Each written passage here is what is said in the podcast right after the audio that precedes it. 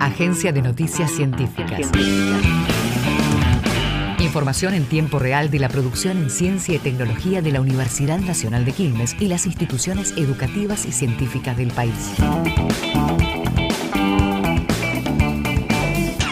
Rafael Correa y Axel Kisilov presentaron en la UNQ el libro Economía como ideología disfrazada de ciencia. El encuentro duró poco más de dos horas. El expresidente ecuatoriano y el gobernador bonaerense disertaron sobre cómo la economía fue maquillada como ciencia y la necesidad de recuperar la discusión política al respecto. En este sentido, Kisilov afirmó: Cuando uno encuentra que quien sostiene determinadas teorías económicas justamente llega a las conclusiones que lo favorece, yo digo que es cuestión de sensatez, es cuestión de sentido común y para el pueblo de autodefensa desconfiar de quienes emiten esas ideas y quienes las defienden. A su vez, Correa cuestionó el concepto fundante de la economía liberal. ¿Cuál es la realidad, queridos jóvenes y estudiantes?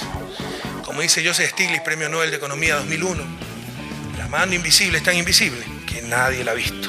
La moderación de la charla estuvo a cargo de Gabriela Rivadeneira, expresidenta de la Asamblea de Ecuador un equipo de la UNQ desarrolló un dispositivo innovador para medir dióxido de carbono. El artefacto fue diseñado por un laboratorio de la universidad. Además, puede ser empleado para medir la humedad del ambiente. Entre otros detalles, tiene una luz que cambia de color según los niveles de óxido. También posee un sensor de humedad y temperatura y puede conectarse mediante Wi-Fi.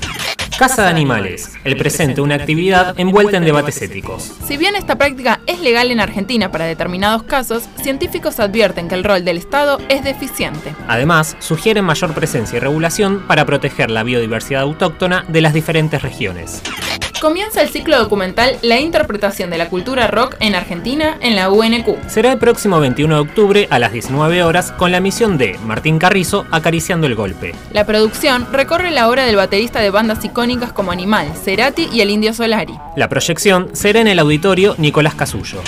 La UNQ recibe una muestra de archivo sonoro, gráfico y experimental.